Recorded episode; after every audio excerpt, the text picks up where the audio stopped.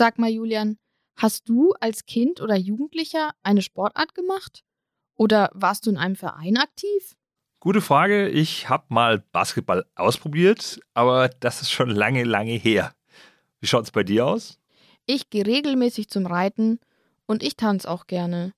Am schönsten finde ich, dass ich so viele meiner Freundinnen und Freunde kennengelernt habe. Für viele junge Menschen ist Sport ja ein wichtiger Teil ihres Soziallebens und auch ein Ausgleich neben der Schule oder der Ausbildung. Aber damit es überhaupt so ein Sportangebot gibt, braucht es viele engagierte Menschen. Menschen, die Trainingseinheiten anbieten.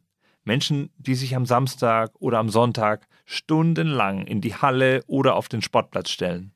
Zwei von ihnen haben wir getroffen.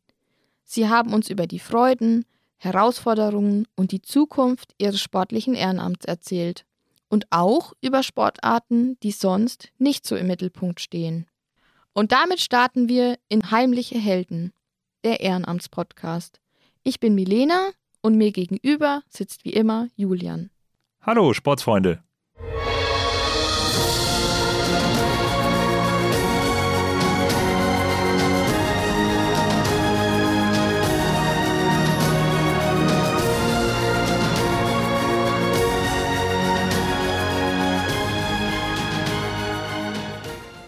Ich habe im Jahr circa 650 bis 700 Übungsleiterstunden nur für Badminton. Aber dazu zählt natürlich auch Mannschaftswettkämpfe, ähm, Fahrten mit, den Ab mit der Abteilung, mit der Badminton-Abteilung, sonstige Veranstaltungen und natürlich das klassische Training in der Woche.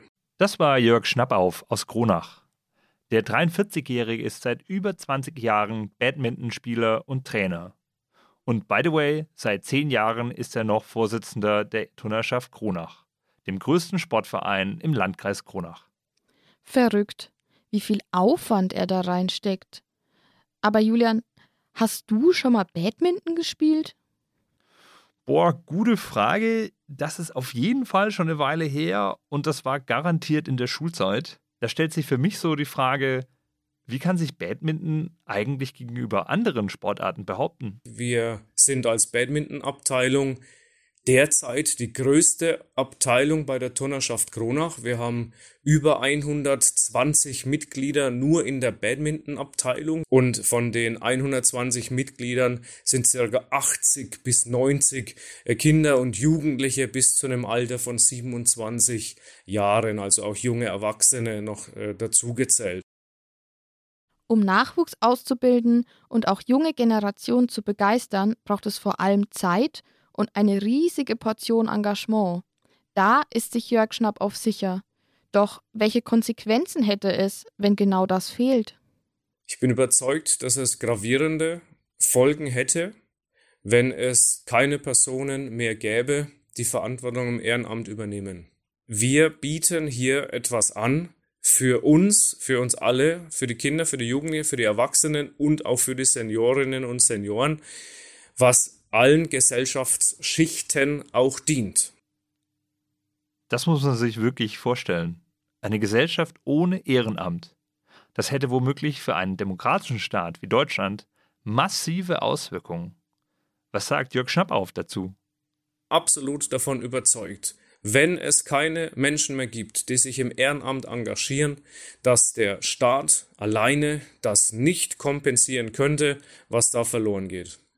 Wir holen Kinder von der Straße. Wir sorgen dafür, dass Kinder Strukturen haben. Wir sorgen dafür, dass Kinder Regelmäßigkeit haben. Wir sorgen dafür vor allem, dass bei uns Werteerziehung erfolgt. Werte, die vielleicht in den letzten Jahren oder Jahrzehnten immer weiter zurückgehen. Die versuchen wir weiter zu vermitteln. Die muss ein Verein weiter vermitteln.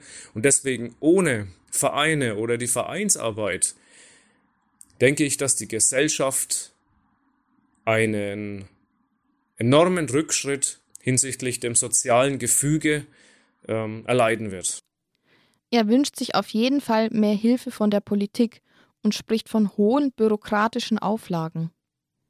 Es ist nicht mehr selbstverständlich, dass ein Vereinsvorsitzender sich auskennt im Steuerrecht. Das gibt es kaum noch. Oder ein Kassier oder ein Schatzmeister oder Schatzmeisterin oder Vereinsvorsitzende, eine Vereinsvorsitzende.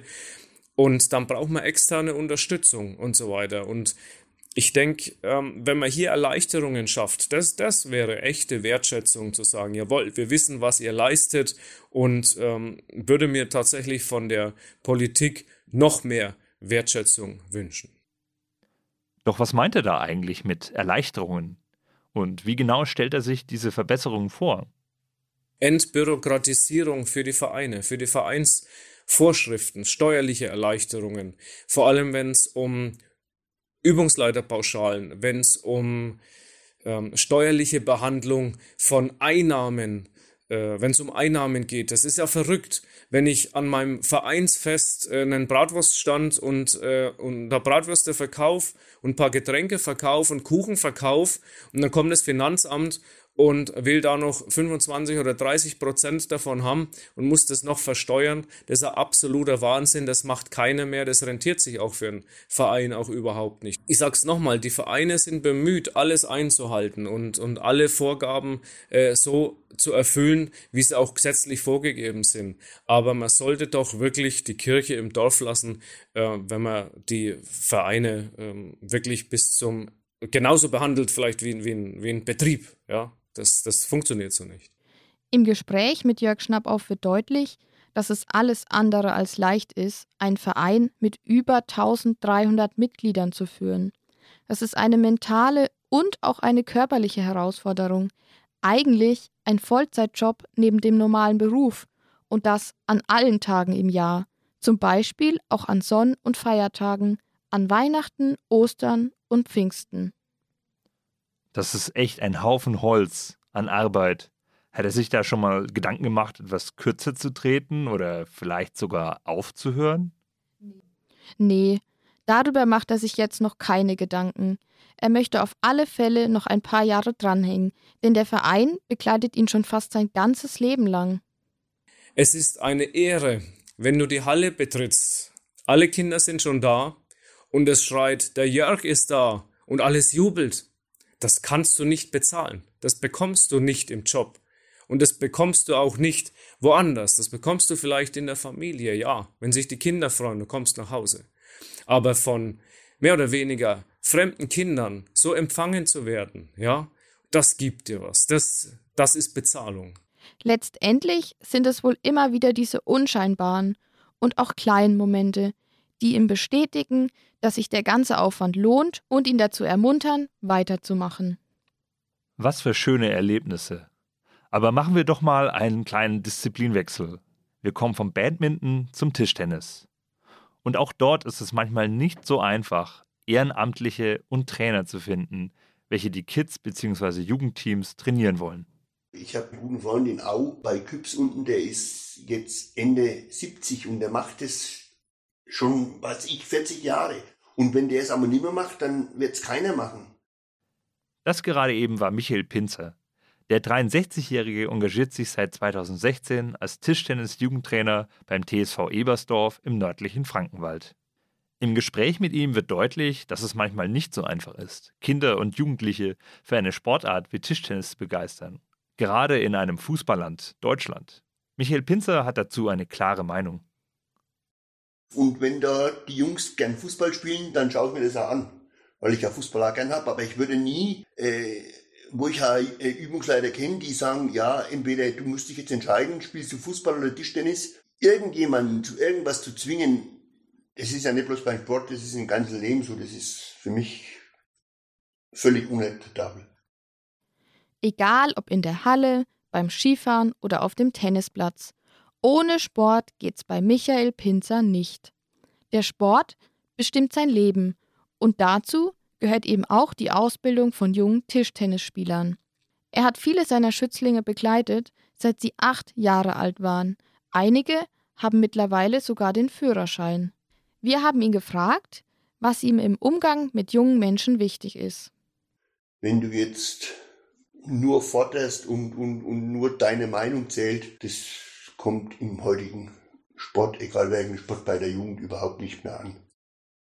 Ich habe für andere Sportarten gemacht und haben manche gesagt, wir können mit euch nicht zum Skifahren. Da habe ich gesagt, es interessiert nicht, ob jemand gut oder schlecht Ski fährt. Es interessiert nur, ob es ihm Spaß macht. Und Das ist bei jeder Sportart so. Eins ist klar, Michael Pinzer ist Trainer und Sportler aus reiner Überzeugung. Und er persönlich braucht auch kein Lob und keine Dankeshymnen für sein Engagement. Ich sage immer, entweder will ich es machen und dann mache ich es und dann muss ich nicht ständig, Entschuldigung, den Arsch gepinselt bekommen und Dankeschön und da Geschenk und das. Entweder mache ich es oder ich mag es nicht. Er erzählt uns, wie er früher mit seiner Mannschaft zu Auswärtsspielen und Turnieren gefahren ist. Manchmal saßen sie hin und zurück über vier Stunden nur im Auto. Das ist ja richtig viel Zeit. Wie viele Stunden hat er wohl wöchentlich in sein Ehrenamt investiert? Mit Wegfahren und so weiter, oh, teilweise bestimmt acht bis zehn Stunden in der Woche locker. Aber jetzt ist es ja so, dass ich ja bei den Erwachsenenspielen bei jedem Spiel da bin und ja, auf mindestens zehn Stunden die Woche, wo ich in der Halle bin oder miteinander unterwegs bin, also das wird wahrscheinlich nicht reichen. Früher war es noch mehr. Also ganz schön viel Zeit, die Michael Pinzer und Jörg Schnappauf in ihr sportliches Ehrenamt stecken. In Zukunft braucht es immer wieder Menschen wie Michael Pinzer und Jörg Schnappauf, die sich für Kinder und Jugendliche einsetzen. Es braucht Menschen, denen der Sport einfach am Herzen liegt. Und wie wir sehen, es muss auch nicht immer Fußball sein. Und damit sind wir auch schon wieder am Ende unserer heutigen Folge von Heimliche Helden, der Ehrenamtspodcast. Die nächste Woche steht dann ganz im Zeichen der Demokratie. Denn für euch haben wir mit drei Personen aus dem politischen Ehrenamt gesprochen. Seid gespannt. Bleibt engagiert, die Welt braucht euch.